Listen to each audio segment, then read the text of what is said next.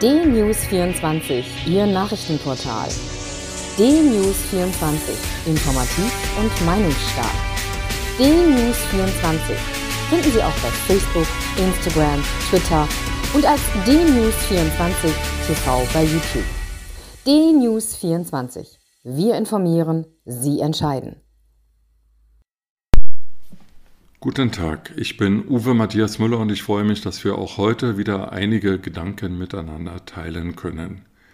Weißer Riese, fieser Riese, Blutschnee und ganz besonders gut gefallen hat mir das jährlich wiederkommende Wort von der Rossenpeitsche.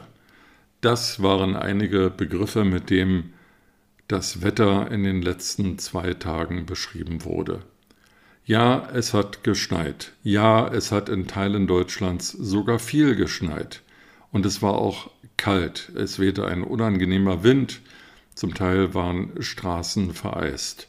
In anderen Teilen Deutschlands war es ungewöhnlich warm und der Himmel hatte sich durch den Sahara-Staub, der aus dem Süden her geweht wurde, eigenartig verfärbt.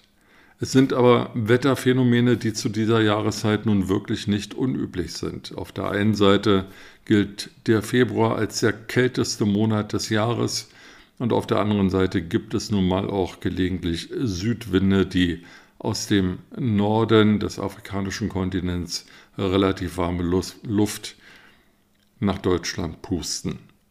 Dass sich diese Wetterphänomene, nämlich die Südluft und die von Osten her getriebene Kälte nun gerade in Deutschland treffen, das ist wohl eher selten. Aber hier nun immer wieder täglich, stündlich, im Viertelstundentakt sogar Panik zu schüren und ein Wetterphänomen zur Klima- und Wetterkatastrophe hochzustilisieren, ist einfach nur billig und Quotenmacherei.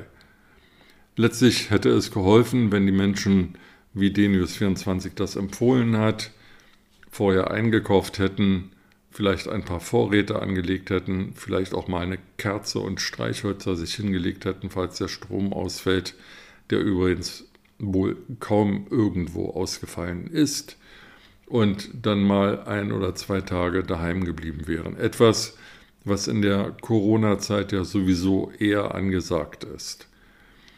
Also Schneeschippen ja, Schneepanik nein. Lieber daran freuen, dass es mal wieder ein Jahr gibt, in dem viel Schnee fällt. Das ist gut für die Natur, das ist schön für die Kinder, die gelegentlich Schlitten fahren können und für viele Kinder ist es ja auch das erste Mal in bestimmten Regionen Deutschlands, dass sie überhaupt Schnee sehen.